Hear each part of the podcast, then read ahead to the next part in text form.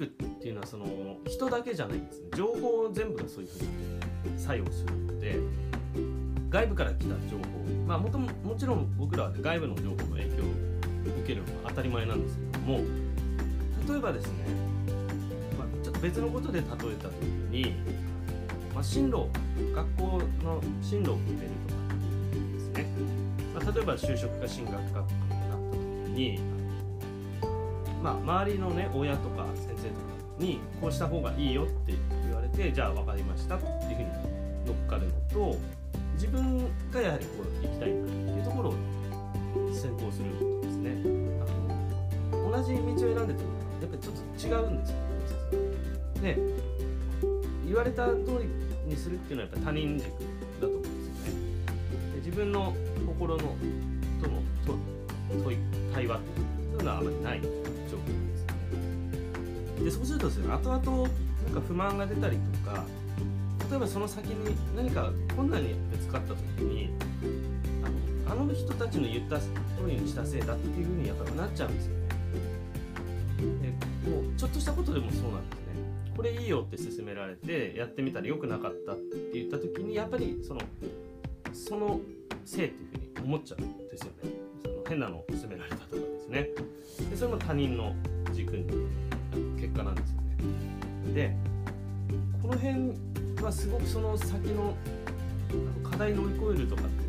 てものすごい影響しちゃうんですよね。自分で決めたことっていうのは多少苦労してでもやりたいっていうかね。結構そういうとこっていうのはやっぱあるんですよ自分で中心で動いてる時っていうのは多少の苦労はいとわないというか、まあ、苦労とあんまり思ってない部分はあるんですよね、まあ、適度に人のねあの手手助けを借りるっていうのが必要だと思う。んですよそうしないと自分の殻の外に出れない。でもちろんそういう勉強したり教育を受けたりですねそれは大事なことなんですけどもそもそものその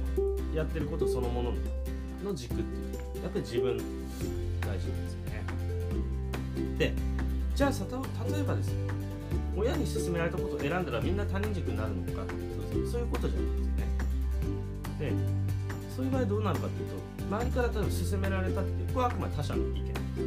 で他者の意見を自分が受け入れるかどうかを自分がちゃんと考えてその結果自分であやっぱりこれがいいって決めるっていうこの段階を挟んでるかどうかっていうのが大きいですよね。だから、まあ、外部の情報っていうのもいろいろあるんですけども情報では全部他者目線っていうか他人から発せられたものですけどじゃあこれを自分が取り入れるっていうことを軸をちゃんと自分で決めるっていうところですね。そうなると軸が整ってくるんですよね。すごくそこって大きい部分だと思うんですよね。だから例えば痩せましょうとか痩せなきゃダメだよっていう段階ではその世の中でなんか言ってるな風潮だったりするんですよね。でその影響を受けてもいいんです気づきが得てもいいと思うんですけどもうそれをやるやらないっていうのは全部自分の軸にちゃんと落とし込むっていうことですね。すごくそこ大事なところかなと思います。でまああのその辺もぜひですね改めてこれはダイエットとかだけじゃないんですけどね。でもすごく影響してくるんですよね。というところであの自分軸他人軸というところのお話をさせていただきました。